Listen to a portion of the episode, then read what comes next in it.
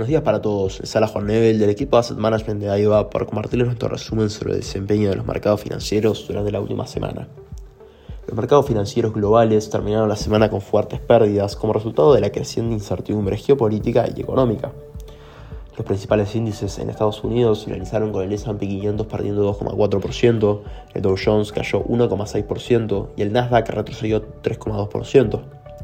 En cuanto a Europa, el Eurostock 600 finalizó la semana cayendo 2,7% y por el lado de Asia, el Nikkei 225 perdió 3,5%, mientras que la bolsa de Shanghái también decrecía otro 3,5%. La semana estuvo marcada por varios puntos que nuevamente generaron mucha incertidumbre en torno a la economía mundial, las tasas de interés y los impactos de la misma.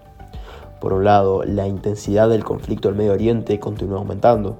Si bien el conflicto en sí, de no trascender a otras naciones, no tendría grandes impactos en los mercados financieros, el hecho de que tantos países cercanos sean los principales proveedores de combustible en el mundo y las grandes naciones se vean estimuladas a intervenir, podría generar grandes impactos en el precio del combustible y fuertes aumentos del gasto.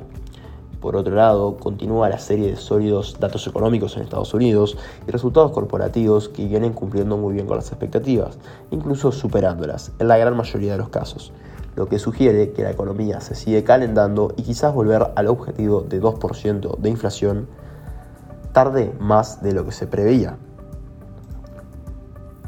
El discurso de Jerome Powell ante el Club Económico de Nueva York del jueves incluía un poco de todo, dejando abierta la posible necesidad de más subidas de tipos porque la economía se ha mostrado más fuerte de lo esperado, aunque también señalando los riesgos emergentes y la necesidad de proceder con cautela. Una serie de incertidumbres, tanto antiguas como nuevas, complican nuestra tarea de equilibrar el riesgo de ajustar demasiado la política monetaria con el riesgo de ajustarla demasiado poco, explicó. Tomaremos decisiones basándonos en la totalidad de los datos que vayan llegando, la evolución de las previsiones y el equilibrio de los riesgos, añadió. Las declaraciones fueron contundentes. El presidente de la Reserva Federal de Atlanta, Rafael Bostic, dijo el viernes a CNBC que es posible que el Banco Central pueda contemplar recortes de tasas hacia finales del año próximo. Cuando la inflación llegue al 2%, se abrirá la puerta a un recorte, aseguró Bostic, señalando que yo diría que hacia finales de 2024 está sobre la mesa un alivio monetario. El rendimiento de los bonos del Tesoro estadounidense a 10 años ha aumentado hasta el 5% anual, su cota más alta desde 2007. El reciente repunte del rendimiento de los bonos a largo plazo sugiere que el mercado ha adoptado la idea de que los tipos seguirán subiendo más tiempo, ya que la actividad económica ha demostrado hasta ahora ser más resistente al aumento de los costes de endeudamiento de lo que muchos habían previsto. No parece probable que este rendimiento disminuya demasiado en el futuro, ya que la oferta de bonos del Tesoro no puede más que aumentar, ya que el presidente de Estados Unidos, Joe Biden, ha pedido a los estadounidenses que gasten miles de millones de dólares más para ayudar tanto a Israel como a Ucrania. Por otro lado, el precio de la onza de oro, considerado un activo de refugio, en tiempos de incertidumbre, sigue su escalada ante el creciente conflicto en Oriente Medio y superó el viernes los 1.980 dólares, lo que supone su nivel más alto intradía desde el pasado mes de julio.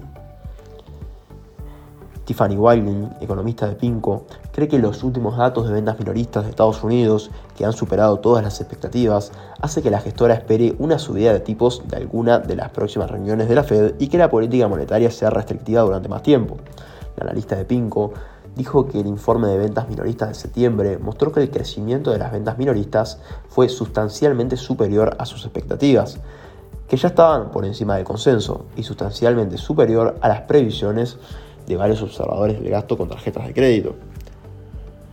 Dijo que nunca quiere reaccionar de forma exagerada ante un solo dato, pero el informe del martes sugiere que la Reserva Federal podría tener que revisar una vez más sus previsiones del PBI real para 2023, y una economía más fuerte de lo esperado abogaría por mantener la política restrictiva durante más tiempo. En cuanto a reportes corporativos, los resultados trimestrales de Tesla no han cumplido las expectativas de Wall Street, ya que su reciente oleada de recortes de precios de los vehículos eléctricos ha lastrado los márgenes. Las acciones de Tesla se dejan un 5,5% antes de la apertura del mercado, tras la publicación de los resultados. Tesla ha anunciado un beneficio por acción ajustado de 0,66 dólares y unos ingresos de 23.350 millones de dólares. Los analistas encuestados por investing.com prevían un beneficio por acción de 0,73 dólares y unos ingresos de 24.320 millones de dólares. Tesla ha entregado 435.000 vehículos eléctricos en el tercer trimestre, frente a los 466.140 del segundo, debido a la mejora en varias fábricas según la empresa. Hemos reducido varias líneas de producción este trimestre para realizar mejoras en varias fábricas, lo que ha provocado un descenso secuencial de los volúmenes de producción. A pesar de que ese día las acciones cayeron fuertemente antes de la apertura del mercado, eh, se continuaron desplomando tras las cautelosas declaraciones del director ejecutivo Elon Musk. Me preocupa el entorno de elevados tipos de interés en el que nos encontramos, decía durante la presentación de resultados. Si bien los tipos de interés siguen elevados o suben más, será mucho más difícil que la gente pueda comprar nuestros vehículos, añadió. Otras muy importantes empresas presentaron resultados, tanto P&G, Abbott Netflix y Morgan Stanley estuvieron por encima de las expectativas tanto en ingresos como en beneficios. ASML no cumplió con lo esperado, pero aún así registró un crecimiento del 18% con respecto al año pasado.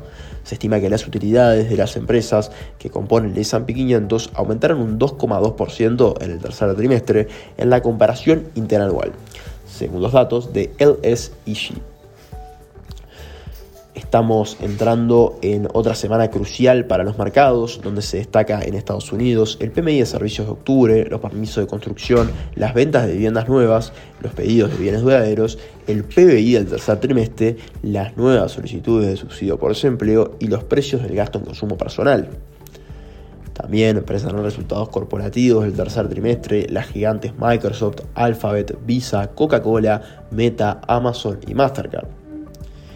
Hasta aquí hemos llegado con nuestro resumen semanal de noticias. Cualquier consulta adicional, los invitamos a que se contacten con nosotros a través de nuestra casilla de Investment Support. Muchas gracias.